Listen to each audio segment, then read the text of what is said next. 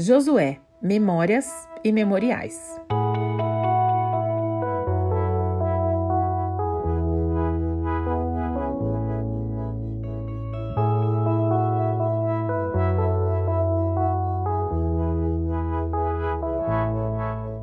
Uma pergunta para você. Você tem boa memória ou você parece a Dory, aquela peixinha da animação Procurando Nemo? No desenho, ela tem perda de memória recente. E parece que tem muita gente assim também por aí, né? Que esquece das coisas muito facilmente. O povo de Israel tinha um pouquinho esse perfil. Acompanhe comigo o que está escrito lá no capítulo 4 de Josué. Eu vou ler vários versículos desse capítulo, depois você pode voltar, abrir sua Bíblia e ler o capítulo completo, tá bom? Então, verso 3. Escolha doze homens dentre o povo, um de cada tribo, e mande que apanhem doze pedras do meio do Jordão, do lugar onde os sacerdotes ficaram parados. Levem-nas com vocês para o local onde forem passar a noite. Isso aqui é Deus dando aí uma ordem para Josué. E Josué, claro, obedeceu, escolheu os doze homens. E aí, lá na frente, nos versículos 6 e 7, ele fala para o povo: Elas servirão, elas aqui as pedras, né? Elas servirão de sinal para vocês. No futuro, quando seus filhos lhes perguntarem que significam essas pedras, respondam que as águas do Jordão foram interrompidas diante da arca da aliança do Senhor. Quando a arca atravessou o Jordão, as águas foram interrompidas. Essas pedras serão um memorial perpétuo para o povo de Israel. Aí, né, o povo atravessou o Jordão, eles chegaram num lugar chamado Gilgal, e aí foi nesse local que Josué ergueu as pedras e fez um memorial. Vamos pular lá para os versos 21 até 24. Disse ele, Josué, aos israelitas: No futuro, quando os filhos perguntarem aos seus pais que significam essas pedras, expliquem a eles.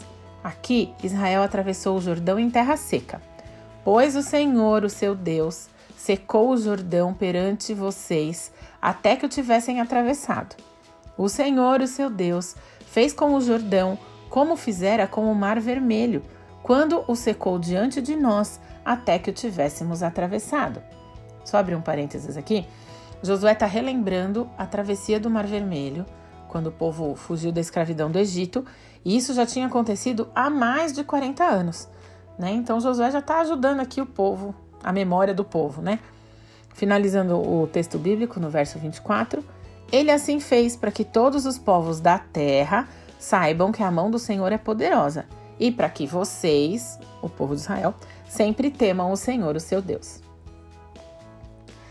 Então, assim, né? A gente lê, lê esse relato de Josué, lê a história do povo de Israel, todos esses acontecimentos, tudo que eles passaram, e a gente se pergunta: como é possível, como pode um povo que viveu tudo isso, que viu tudo isso, se esquecer de quem é Deus e de tudo que Deus fez por eles? Mas é, foi isso que aconteceu. Eles testemunharam milagres incríveis, experimentaram grandes vitórias. Mas mesmo assim, depois de entrarem em Canaã, que era a terra prometida, eles se afastaram de Deus. As futuras gerações, duas gerações adiante, já não queriam nem saber de Deus. E a gente pode ler isso lá em Juízes 2:12. Abandonaram o Senhor, o Deus dos seus antepassados, que os havia tirado do Egito, e seguiram e adoraram vários deuses dos povos ao seu redor, provocando a ira do Senhor. Isso nos mostra como é importante guardarmos na memória tudo o que Deus fez por nós, né? Até em registros de alguma forma, né? E tudo aquilo que a gente viu da parte de Deus ao longo dos anos da nossa vida, tudo que a gente experimentou.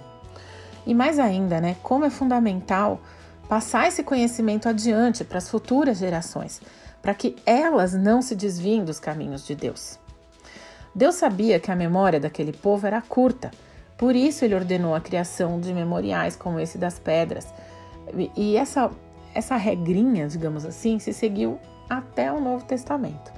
Os memoriais não serviam apenas para lembrar o próprio povo ali, né, Israel, é, de tudo que Deus tinha feito, mas também para demonstrar para os outros povos quem era Deus, o amor e a graça que ele tinha. Ainda hoje, nós temos na nossa vivência cristã alguns símbolos, como a ceia do Senhor, que nos relembra a morte de Cristo na cruz pelos nossos pecados. Façam isso em memória de mim, foi o que Jesus disse na última ceia. Então, quais são os seus memoriais? Os seus registros visuais?